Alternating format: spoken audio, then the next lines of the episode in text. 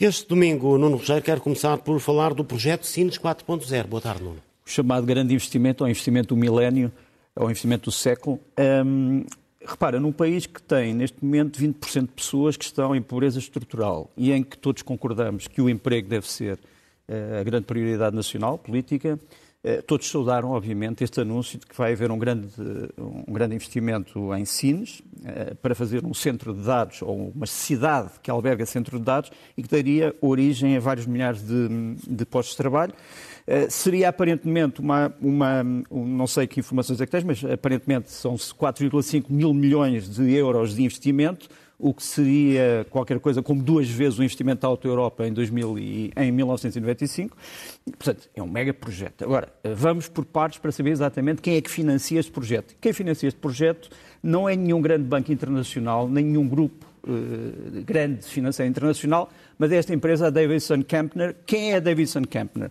A Davidson Kempner é um fundo uh, de investimento, aquilo que os brasileiros chamam de fundo de investimento de cobertura, um hedge fund, que se especializa em comprar crédito mal parado de empresas que estão mal, por exemplo, no caso uh, português, tem comprado crédito mal parado do uh, Novo Banco e também de outros bancos, e que é criticada esta empresa por ser uma chamada empresa abutre, ou seja, que vai atrás dos desastres, compra por um preço baixo e depois tenta vender por um preço alto. Seja como for, eh, Davidson Kempner é um ator legítimo, é o nono maior fundo deste género dos Estados Unidos, mas continuo a perguntar porquê que um, um, um, empreendimento desta dimensão não tem verdadeiramente um grande banco por trás. Mas pronto, é a pergunta aqui fica. Acreditamos na boa fé de todos e é, portanto, a Davidson Kempner que vai estar por trás do financiamento. Quem é que constrói? Quem constrói é esta empresa que vos vou mostrar agora, que se chama Pioneer Point, é essencialmente uma empresa, eh, é um, não digo que é uma startup, mas tem, tem cerca de 10 anos, portanto é uma empresa relativamente jovem. Se formos ver a página da empresa, eh, ela costuma publicitar todas as suas grandes obras. Não publicitou esta, eh, não sei ainda porquê, provavelmente está à espera de atualização. Mas precisamos realmente saber como é que esta construção vai ser feita, o que é que vai trazer a Portugal. Como tu sabes, não é o primeiro uh, centro de dados de Portugal. Em, 2015, em 2013 foi criado um grande centro de dados na Covilhã, que era na altura considerado um dos grandes centros de dados do mundo, eh, apesar de não estar registado como, como um dos grandes centros de dados do mundo. Os, os 10 maiores centros de dados do mundo são ou americanos, há um chinês e há um indiano. Mas seja como for, vamos ver o que é que este centro traz que a Covilhã não tinha. Um, e depois, o grande problema que se põe é o problema da modernização deste centro. Quem conhece este problema sabe que o grande problema dos, dos centros de dados é a necessidade de se eh, modernizar em sete anos. Ou seja, daqui a sete anos este centro de dados vai estar obsoleto.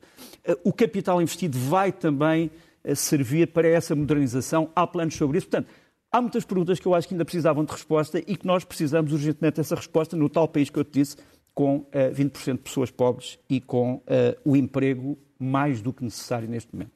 E passamos agora para as relações entre o Ocidente e a Europa de Leste. Olha, eu na semana passada falámos, caracterizámos esta situação de tensão como um, paz impossível, guerra improvável, ou seja, a tensão existe e é muito difícil de ser ultrapassada, mas ninguém acredita que venha uma guerra, como se costuma dizer.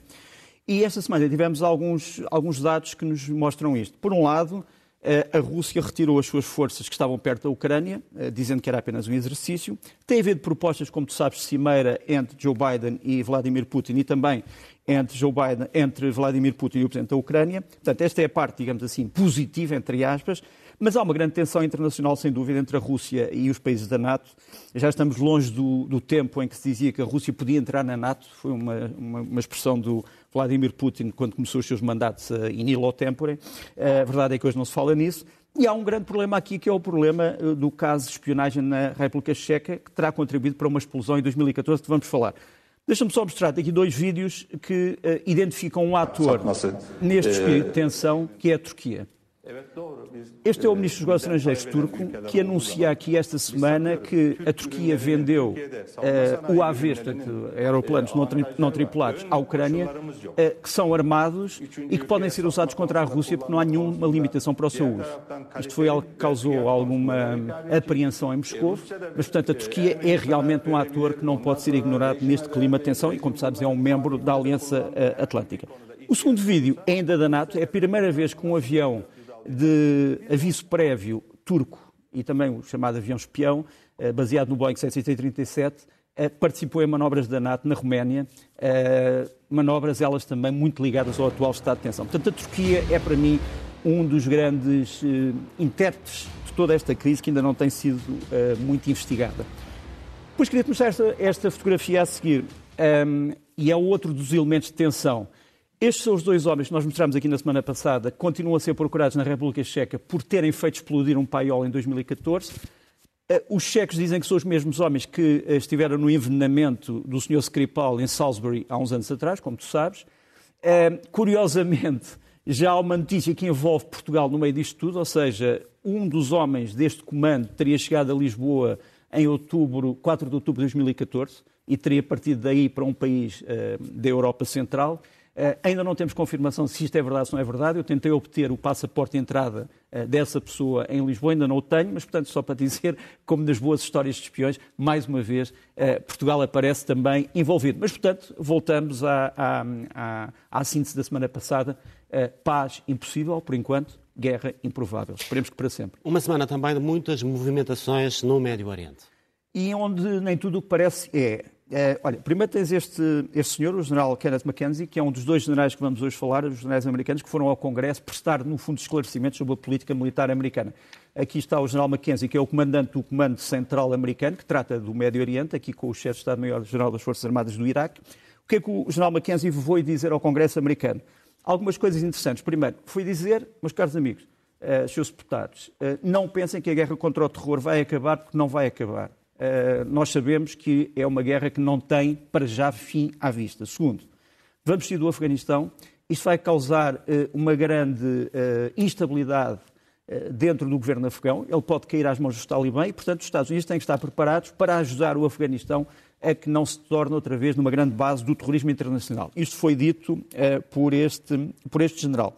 Depois tivemos um outro facto relacionado diretamente com o Médio Oriente, e que foi uh, esta espécie de grande susto sofrido em Israel quando um míssil vindo da Síria atingiu uh, uma aldeia uh, chamada Ashalim, que fica perto daquilo que é o grande segredo israelita, que é o, o centro do seu projeto nuclear. Como sabemos, durante muito tempo, um, Israel nunca revelou se tinha ou não armas nucleares, mas tem esta central de Daimona, que é o chamado uh, Centro Shimon Peres de Investigação Nuclear, e que estava a muito poucos quilómetros do sítio onde caiu este míssil. De onde é que este míssil vinha? Vou-te mostrar aqui um vídeo. Era um míssil SA-5, S-200, que foi modernizado pelo Irão e que estará neste momento na Síria. Este é um vídeo em que um jornalista iraniano entra numa destas unidades de mísseis e explica como é que este míssil uh, funciona. Em, faz várias entrevistas. É um míssil que tem um alcance cerca de 300 km e que uh, causou alguma perturbação em Israel e que provocou uma retaliação uh, imediata. Mas enquanto tudo isto acontece, passam-se coisas que parecem relativamente contraditórias. Deixa-me mostrar-te esta fotografia. Esta fotografia é duas pessoas uh, que são chave no atual processo do Médio Oriente. À esquerda temos um senhor chamado Khalid bin Ahmadain, é o chefe dos serviços secretos da Arábia Saudita.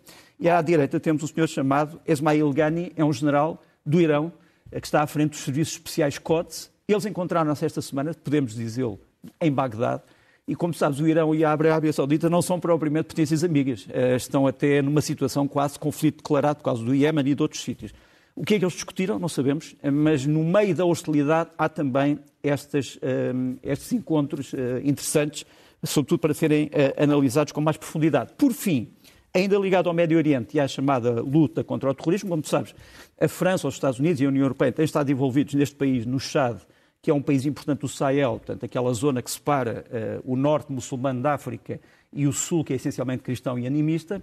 E no Chad aconteceu esta semana um facto dramático e surpreendente. O presidente da República do Chad, uh, o general uh, Idriss Deby, que já governa o Chad há dezenas de anos, morreu em combate contra uma eh, uma coluna de rebeldes que vinham da Líbia, portanto, a Líbia, mais uma vez, a ser um país desestabilizado que destabiliza toda a zona do Sahel. Esta, esta coluna foi. Ah, temos aqui uma fotografia uh, que, que, nos aparece em baixo. Foi morto no dia a seguir a ter sido reeleito. Uh, no dia a seguir a ter sido reeleito, com a polémica que sabes Sim, claro, que presida as eleições uh, no Chad. Aquela é a coluna que, que tentou progredir para N'Djamena, para, para a capital do país, mas que acabou por ser parada.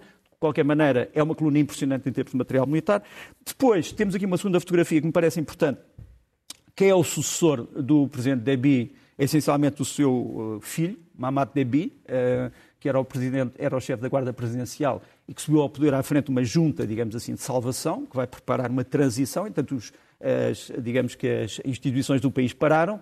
Uh, curiosamente, só para ver como é que os segredos de Estado são tratados neste sítio, pela primeira vez soube-se que uh, o Chad tinha este material que aparece ali embaixo, são carros de combate chineses que ninguém sabia que eles tinham e que apareceram no centro de Jamena. E o grande aliado do Chad, quem é? Ou, enfim, o Chad era o grande aliado desse país, é a França. E daí que Emmanuel Macron tenha imediatamente ao funeral de uh, Idriss Déby, aqui está Emmanuel Macron, ao lado do novo poder, porque realmente se o Chad cai e se dissolve, e se cai na instabilidade, a luta contra a chamada Al-Qaeda, contra o chamado Daesh no Sahel, perde-se. Uh, não tenho grandes dúvidas sobre isso. Nuno, estamos a celebrar os 47 anos do 25 de Abril. Celebrar, um, uh, eh, de Abril, uh, celebrar a, a liberdade é também celebrar o fim da censura. Para, para nós trabalhamos na comunicação social, obviamente que o grande inimigo da comunicação social é a censura, ou devia ser, enfim, uh, há quem se acomode, mas, mas isso é outro problema. Agora, um, ehm, tens razão, uma das coisas que foi celebrada mais no 25 de abril de 1974 foi o fim da, da censura, embora tivesse havido muitos paradoxos, quer dizer, havia pessoas que celebravam o fim da censura em Portugal, mas apoiavam a censura dos mesmos filmes, das mesmas peças de teatro noutros países do mundo, mas isso é um problema que pertence a cada um. O que te posso dizer é que eh, este mês, em abril, só este mês é que acabou a censura dita moral em Itália. Quer dizer, a censura de filmes em Itália. A Itália é um país democrático, enfim, eh, a queda do, do Mussolini deu-se em 1945. Um, só agora é que temos o fim da censura moral. E já agora vou-te mostrar aqui dois elementos de história importantes. Este foi o primeiro filme censurado depois da Segunda Guerra em Itália. Curiosamente, é um filme chamado A Corda, do Hitchcock. Uh, foi censurado por continha, segundo os censores, algumas cenas que deviam ser consideradas uh, impróprias, digamos assim, e o último filme a ser censurado, aparece-nos ali à direita, uh, é um filme que foi censurado em 2019. Portanto, só para te dizer que o panorama da censura na Europa não é tão a preto e branco como nós julgávamos, ou como alguns julgavam. Por exemplo, vou-te mostrar aqui o caso francês. A França, uh, depois do fim da Segunda Guerra, censurou cerca de 300 filmes, Uh, tens ali um, uma das melhores obras de referência sobre esse assunto, e o fim da censura aos filmes em França só acabou com Giscard d'Estaing, que não era propriamente um presidente, uh, como tu sabes, de esquerda, é um homem que vem da, do centro-direita. Uh, portanto, durante muito tempo tivemos censura em França, depois da Segunda Guerra. Em Portugal, tivemos, como sabes, censura a propósito de tudo e do nada, mas a censura em Portugal começa na Primeira República, que era essencialmente uma república democrática com partidos. Temos aqui um colóquio que se deu em Famalicão sobre a censura em Portugal entre 1910 e 1964, portanto até ao 25 de Abril. Eh, um dos grandes investigadores em Portugal sobre este fenómeno tem sido o Ricardo Leite Pinto, um ilustre uh, professor de Direito, que tem estudado muito o problema e que também participou nesta, nestas sessões. Depois gostava de mostrar aqui uma curiosidade, é um, é um livro que foi editado pelo Abel Rosa há pouco tempo sobre a censura em Portugal uh, sobre os Beatles, uh, durante o Estado Novo. Eh, uma coisa que não é, não é referida no livro é que, por exemplo, na União Soviética, o primeiro disco dos Beatles só, só apareceu legalmente depois da perestroika. Portanto, os Beatles eram considerados também uma grande ameaça. Subversivos, sim. De, subversivos na, na, União Soviética. Imagina os Beatles. Um, os ingleses também não, não escaparam ao fenómeno da censura. Tu tens aqui uma, o chamado gabinete dos censores britânicos, que existiu uh, em democracia, obviamente, o Reino Unido sempre foi uma democracia. Uh, curiosamente, este, este, esta comissão de censura, em 1938, censurou a Branca de Neve e os Sete Anões do, do Walt Disney, considerando que era impróprio para crianças, que era um filme demasiado terrível, demasiado medonho, digamos assim. Tinha a bruxa má, tinha as cenas da floresta, tinha a cena do caçador que tinha como missão matar a Branca de Neve. E um dos últimos filmes a ser censurados pelo British eh, Board of Film Censors. Foi o The Evil Dead, que foi eh, enviado para a classificação de 18 anos. Como sabes, essa também é uma forma de censurar, quer dizer, no fundo, fazer com que um filme não possa ser visto por todos, mas apenas pelos maiores 18 anos, não, etc. Em Portugal, pois não. Havia, em Portugal continuas a, ter, continuas a ter uma classificação de, uma classificação mas de espetáculos. Que nem aparece. É? sim, quase que, quase, quase que não aparece. Já agora, deixa-me mostrar-te um documento muito importante que foi lançado este mês um, ehm, pelo, por uma organização chamada Pan America, sobre a censura na China dos filmes de Hollywood. E este documento, eu não sei se podemos tirar aquele título só para mostrar, aqui está, Made in Hollywood, Censored by Beijing, muito obrigado, da Pan America. Eles, no fundo, explicam que os censores em Beijing são tão paranoicos que negociam com Hollywood para que certas cenas não passem nos filmes para eles poderem ser exibidos na China. E que às vezes Hollywood cai na tentação de aceder a essa censura. Por fim, deixa-me só mostrar, esta é uma, é uma piada, com muita piada, dos Monty Python, uh, os malucos do circo. O John Cleese uh, tem uma conta de Twitter e quando se começou a pedir desculpa por tudo e por nada no Ocidente, e sobretudo, por exemplo, quando os Simpsons pediram desculpa pelas vozes que faziam, o, o, o John Cleese veio dizer, uh, não querendo ficar atrás do Hank Zakaria dos Simpsons, queria também pedir desculpa por todas as pessoas de raça branca que nós insultámos durante os filmes de um, Monty Python. E, portanto, Espero que não levem a mal esses nossos insultos. Suspeito que isso possa ser usado esta noite na, na atribuição dos Oscars. Vamos às imagens sei, da sei. semana. não sei. Olha, mas uma censura também que não se pode esquecer é a censura económica, quer dizer, que é a censura mais, é a censura, digamos assim, mais perniciosa, que não aparece como censura, nem política, nem moral, mas que existe. Vamos às imagens da semana. Vamos às imagens da semana. Esta é a primeira imagem, uma pessoa que está um bocadinho embaixo, o Sérgio Moro, eh, juiz do Brasil e, portanto, no Lava Jato. Ele foi considerado suspeito no seu julgamento contra o Lula da Silva eh, pelo Supremo Tribunal Federal. Portanto, todos os processos do Lula da Silva acabam por ser anulados e o Sérgio Moro foi considerado suspeito. O Sérgio Moro, para quem não sabe, tem uma conta de Twitter. Ele respondeu oficialmente à primeira anulação, ainda não respondeu à nota de suspeição ficamos à espera, mas está ali a nota oficial de Sérgio Moro. Curiosamente, nota oficial, mas o Sérgio Moro hoje já não é nada no Estado, mas continua a ter uma nota oficial. Ele é professor universitário, hoje em dia, eh, mas realmente produziu essa nota oficial seu, na sua página de Twitter, que é, aliás, uma página muito interessante e que deve ser vista. Deixa-me também mostrar-te uma outra fotografia, eh, não sei se sabes quem é este senhor, eh, com ar monárquico. Mesmo Florentino, esta semana ficou Florentino Pérez, Florentino Pérez o presidente do Real Madrid, que esta semana veio dizer que foi traído, que andava a preparar a Superliga Europeia há muito tempo e que lhe tiraram agora o tapete, mas ele ameaça já, e disse isso hoje, disse, meus caros amigos, os 12 clubes que assinaram isto têm contratos que vão ser, uh, e vão ser responsabilizados em tribunal se saírem deste projeto. Portanto, segundo o Florentino Pérez, a Superliga Europeia ainda tem pernas para andar. Como sabes, há aqui um grande conflito saber se esta Superliga se motiva pelo desporto em si ou se motiva pelos rendimentos financeiros do desporto, é uma discussão que irá encher Sim, e continua. O senhor saiu mal desta história, pelo uh, menos. Perdão? O senhor saiu mal dessa história. Uh, pois, é capaz de ter sido um tiro no pé, mas nunca sabemos o que é que um pé do Florentino Pérez uh, pode esconder. Deixa-me mostrar também uma fotografia que ficou para mim na memória. é o primeiro helicóptero que anda em Marte, a Ingenuity, realmente é produto do engenho humano e trará uma grande revolução tecnológica para a maneira como nós vemos as coisas. Por fim, infelizmente, outra vez Moçambique, este, este mês houve manobras no Mar Arábico franco-americanas. Temos ali mais um navio que foi apanhado com droga que ia para o canal de Moçambique, infelizmente. E temos este general, o general Townsend, que é o chefe do AFRICOM, portanto, Comando Africano dos Estados Unidos, que veio ao Congresso americano explicar que o último adepto e a, un... a última entidade a ser seduzida pelo Daesh em África é Moçambique, em Cabo Delgado. É um relatório que é um relatório grave e que foi explicado esta semana uh, nos Estados Unidos. Proponho que avancemos para as tuas propostas de leitura. Muito rapidamente, olha, Liberdade Religiosa no Mundo, da Fundação AIS, acaba de ser publicado, portanto é um, um diagnóstico da, realidade, da liberdade religiosa ou da falta da liberdade religiosa no mundo. Não sei se podemos ver o título, aqui está a Liberdade Religiosa, o relatório de 2021. Depois, um, um livro fundamental sobre o papel do Estado, eh, de, que eu gostava de ver traduzido em, em português, uh, chama-se Law and Leviathan, do Cass Sustain e do um, Adrian Vermeil, dois dos grandes teóricos um, do direito constitucional uh, moderno, portanto, sobre os limites, o que é que o Estado deve fazer nas sociedades modernas. Depois, uh, um livro surpreendente, é um livro do antigo presidente americano George Bush, que é também um pintor, Out of Many One, é um livro com uh, retratos dele sobre imigrantes e a história dos imigrantes nos Estados Unidos.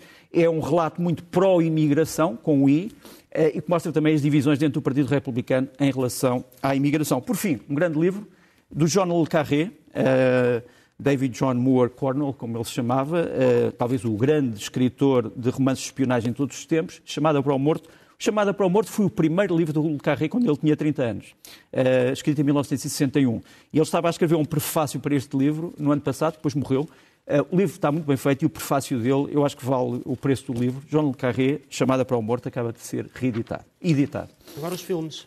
Os filmes, dois filmes. Olha, um deles é um candidato uh, ao, a um Oscar, mas vamos começar. São dois filmes sobre o álcool, eu não vou dizer eh, em que termos, sobre o consumo exagerado de álcool, que pode ser uma realidade, pode ser uma farsa. Começas por um grande filme chamado Mais uma Rodada, do Thomas Winterberg, um filme dinamarquês. Lidt mere parat, og mere modig simpelthen. Ikke?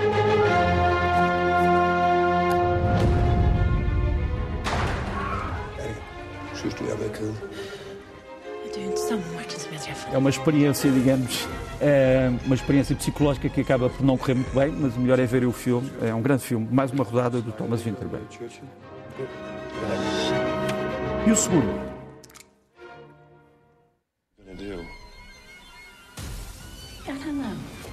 O segundo é este, eh, Uma Miúda com Potencial, no título português. É uma história, hum, é uma comédia negra sobre vingança, sobre remorso, sobre ligeireza, sobre falta de responsabilidade. Olha, estávamos a falar aqui do Primo Basílio. Faz lembrar um bocadinho alguns ambientes do Primo Basílio do Essa de Queiroz, mas depois tem, meio o álcool pelo meio, mas tem que explicar como, hum, tem que ver como, é apenas um pretexto. Uma miúda com potencial, também candidato aos Oscars. Hej. Os cinemas já reabriram, eh, os teatros também. Nas sugestões para esta semana tens uma peça, penso eu. Tenho quatro peças que te aparecem aqui eh, num mosaico. Eh, no fundo é uma peça de Chekhov. Eh, já estamos na música. Ah, aqui estamos. Um Ivanov, do Chekhov, da Barraca. A noite de estreia no Teatro da Trindade, do John Cassavetes. Uh, Bodas de Sangue, do Lorca, obviamente, no Teatro do Bairro. E a Comédia de Bastidores, de São Luís. Há mais teatro em Portugal, mas selecionei estes quatro. E depois também um concerto online. Tenho, tenho um concerto online de quase duas horas e meia de concerto deste grupo chamado Waxin. É um grupo francês de pessoas que vêm de vários estilos musicais, desde o hip hop ao jazz, e pode-se ouvir durante duas horas e tal, de graça. Deixa eu ver um bocadinho.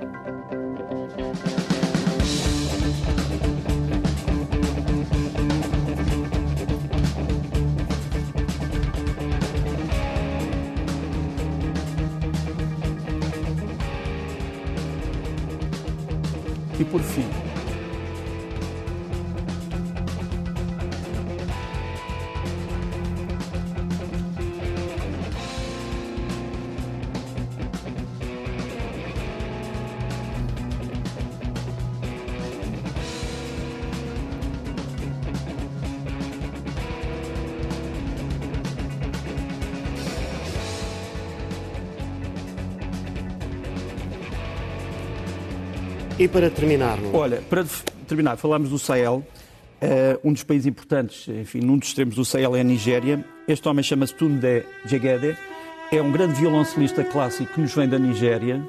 Eh, também toca cora, portanto, um instrumento tradicional. Lançou agora um CD eh, chamado The Elements.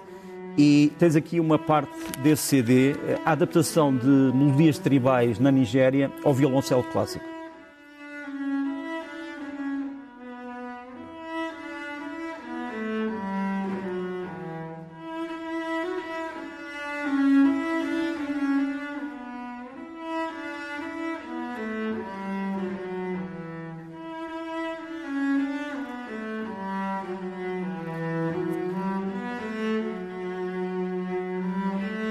Assim, Nuno, que terminamos esta edição do Leste Oeste. Desejo-te uma Até boa próxima. semana. Até à Deus. próxima.